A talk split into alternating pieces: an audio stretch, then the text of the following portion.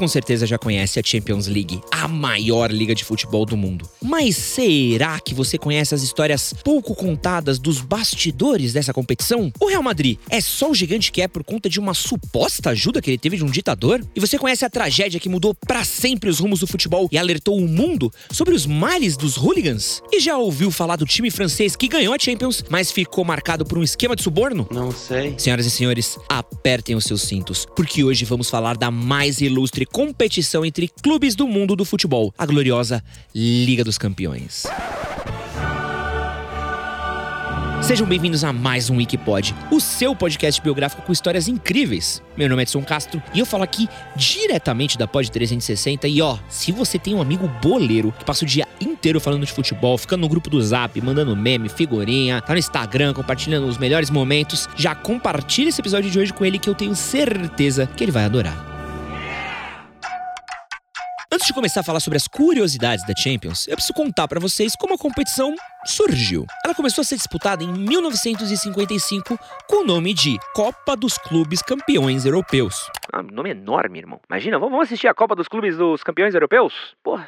E coleciona desde seu início uma série de eventos um tanto quanto hum, marcantes. Foi a partir de 1993 que a competição mudou de nome e ficou sendo conhecida como Champions League. E é aí que temos uma das principais histórias da Liga dos Campeões. Senta que lá vem a história.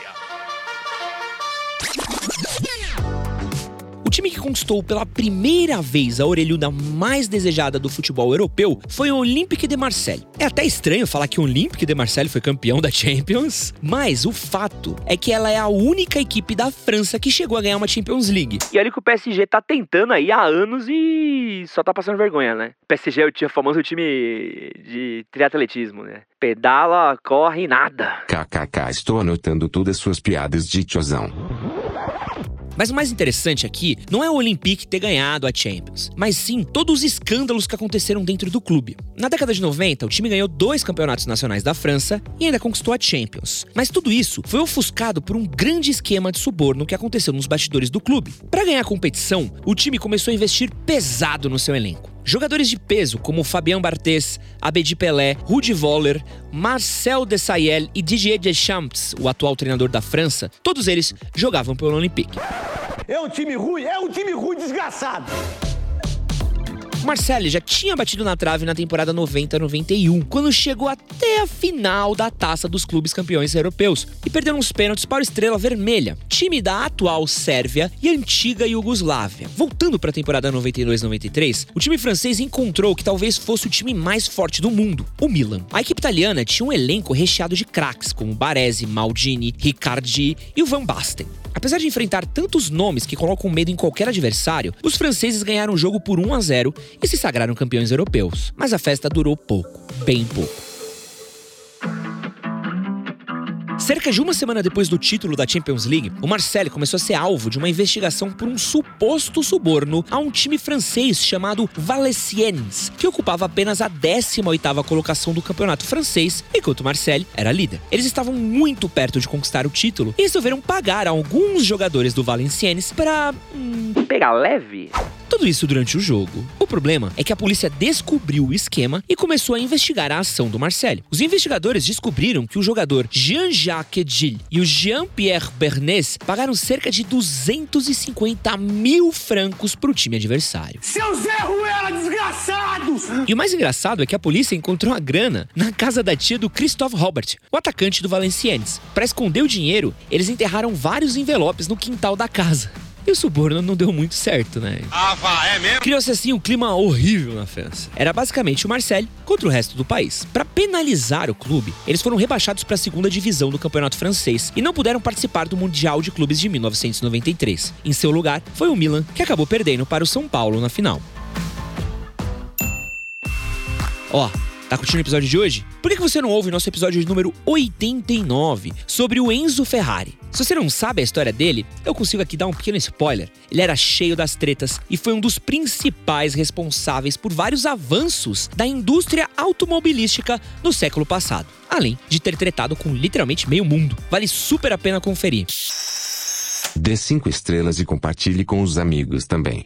A Agora eu vou falar para vocês do verdadeiro pai da Champions League. O time que é praticamente dono da competição. Eu tô falando nada mais, nada menos do que o Real Madrid é claro. Para você ter uma noção do tamanho dos merengues, no momento em que eu gravo esse episódio aqui do podcast, eles têm 13 títulos, enquanto o Milan, o segundo lugar, tem apenas 7. E apenas é. Pô, é difícil usar apenas, né? Porque ganhar 7 Champions também é, pô, pesado. Mas acho que o Milan não volta a ganhar tão cedo, não, viu? O problema não é o sucesso que o Real Madrid tem na competição, mas sim como tudo isso começou. O passado do clube de Madrid é um tanto quanto obscuro e envolve até mesmo uma mão amiga do ditador Franco. Tudo começou justamente numa disputa com seu rival, o Barcelona. Os dois clubes estavam disputando a contratação do Di Stefano, um argentino que estava jogando muita bola no Milionários, um time da Colômbia. O Di Stefano foi até a Espanha para assinar em definitivo com o Barcelona, que tinha tratado os direitos do atleta diretamente com o River Plate, time que revelou o argentino para o mundo do futebol. O problema é que ele jogava pelo Milionários, que não era reconhecido pela FIFA, e é importante explicar o porquê. Colômbia, no final da década de 40 e começo da década de 50, era um dos principais centros do futebol sul-americano. Jogadores famosos de todo o mundo foram atraídos para o país que queria ter aí o principal campeonato do continente. Foi então que entrou a FIFA, que baniu o campeonato colombiano por desrespeitar algumas normas com relação ao limite de estrangeiros por equipe e a parte burocrática das transferências. Mesmo sabendo dos problemas do Milionários com a FIFA, o Real resolveu negociar diretamente com o time colombiano a contratação do Di Stefano, o mesmo que o Barcelona queria contratar. Ao descobrir que o Barcelona e o Real Madrid tinham acertado com o argentino, a Federação Espanhola resolveu que ele atuaria em cada equipe por uma temporada. Sim, isso é extremamente bizarro, mas a decisão foi tomada. Acho que a mudança para melhor, não estava muito bom. Tava meio ruim também. Tava ruim. Agora parece que piorou. O Barcelona não gostou nada da decisão da federação e resolveu tirar o seu da reta, desistindo da contratação do Di Stefano. Mas dizem as más línguas que essa ação da Federação Espanhola de Futebol foi uma influência direta do ditador Francisco Franco, que queria usar o Real Madrid como propaganda do seu regime ditatorial. Naquela época, o Barcelona tinha um verdadeiro timaço que era composto por Ladislau Kubala. Fala Kubala. Editor, se eu tiver errado, você me corrige aí, tá? E eu tenho cara de Google Translator por acaso que era da Hungria. O problema é que o Barcelona é da Catalunha, região da Espanha que briga por sua independência até hoje. Foi então que Franco entrou em cena fazendo de tudo para que o Real Madrid fosse a nova cara do futebol espanhol e até mesmo uma forma de propagar o seu regime por toda a Europa e o mundo. Reza a lenda que ele usou dinheiro público para construir o estádio do Real Madrid, o Santiago de Bernabéu. O local foi construído em tempo recorde, cerca de três anos, e até hoje é um dos principais templos do futebol mundial. Tem gente que acredita que o local tem toda uma mística a favor do Real Madrid, permitindo que os merengues consigam viradas espetaculares e coloquem medo em todo e qualquer adversário que pise em seu gramado. Mas se você pensa que o envolvimento de Franco com o Real Madrid termina por aí, você está enganado. Acredita-se que o ditador tenha influenciado até mesmo a arbitragem dos jogos do seu time do coração. Dizem que ele mandava presentes para os juízes que iam apitar as partidas do Real. E quando o ditador do país te manda um presente e ele é torcedor do Real Madrid, não preciso nem dizer aí que às vezes a comissão de arbitragem dava aquela pesadinha a favor pro Real. Caralho, cuzão! Sendo verdade ou não, o fato é que o Real deu fim a um jejum de mais de duas décadas sem conquistar o campeonato espanhol e ganhou 14 taças durante a ditadura espanhola. Isso sem mencionar os seis campeonatos europeus que ele conseguiu. A verdade é que sem esse empurrãozinho, o Real Madrid muito provavelmente não seria a equipe gigantesca que é hoje, tida por muitos como o maior time do mundo. E a gente provavelmente não teria visto aí o Galácticos, maravilhosos Galácticos de Zidane e Ronaldo Fenômeno, e nem as quatro Champions vencidas pelo time de Cristiano Ronaldo, o Robozão. Sim! Agora eu vou falar de um incidente trágico que marcou para sempre a história da Champions League. Foi a tragédia de Heysel, que aconteceu na Bélgica no dia 29 de maio de 1985, dia da final entre o Liverpool e a Juventus na então Taça dos Campeões Europeus. A tragédia foi um marco para a história do esporte e mostrou para o mundo como funcionavam os hooligans e todo o seu esquema de violência e vandalismo. A final do torneio europeu ia ser disputado entre italianos e ingleses, duas das torcidas mais fanáticas da Europa. As autoridades belgas sabiam dos riscos do jogo e resolveram entrar em ação. Eles proibiram a venda de álcool nos estabelecimentos ao redor do estádio e usaram uma frota de 1.500 policiais para proteger a área. O problema é que os bares ignoraram os avisos da polícia e funcionaram normalmente, servindo tanto os ingleses quanto os italianos. Com um monte de cachaça na cabeça, isso ajudou aí a acender uma leve faísca que as torcidas precisavam para começar um tumulto.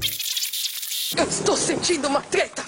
Os torcedores do Liverpool e da Juventus começaram a trocar provocações já desde fora do estádio. E tudo isso foi sendo levado para dentro do local. A UEFA, a Associação Europeia de Futebol, tinha dividido o estádio em vários setores, sendo que a maioria deles era destinado aos italianos. O problema é que muitos ingleses acabaram invadindo as áreas da torcida da Juve e teve início aí uma briga generalizada. Uma grade separava as duas torcidas, mas os hooligans ignoraram as barreiras e começaram a briga. Estima-se que a tragédia resultou em pelo menos 39 mortos, sem falar aí das centenas de feridos durante a briga. O pior, que toda essa pancadaria rolou sem que o juiz encerrasse a partida. O jogo tava rolando e a torcida tava literalmente se matando. No fim das contas, os torcedores do Liverpool foram considerados os maiores culpados pela treta, resultando na expulsão de equipes inglesas de competições europeias por um período de cinco anos e até mesmo uma reprovação pública da Rainha Elizabeth. A partida entre Juventus e Liverpool acabou terminando 1 a 0 para Juventus, com um gol de pênalti do Michel Platini, um dos melhores jogadores do mundo na época. Mas o maior resultado desse jogo foi o aviso sobre a violência no esporte e os perigos das torcidas organizadas.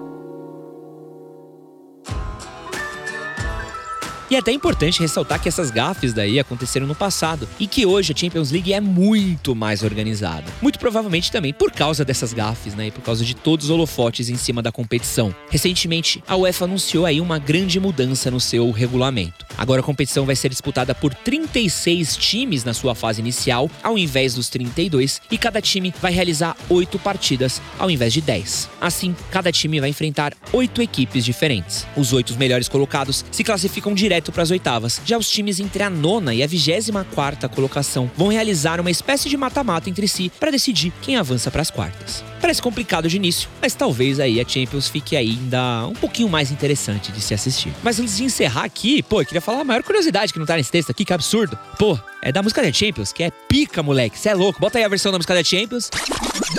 Não. KKK brincadeira. E ó, se você quiser ouvir mais episódios do Wikipod, seja sobre celebridades, teoria das conspirações, história do esporte, da cultura pop e o que for, ativa o sininho, segue a gente e fica ligado para quando sair mais um episódio. E assim, encerramos mais um Wikipod diretamente da Pod 360 comigo, Edson Castro. Valeu!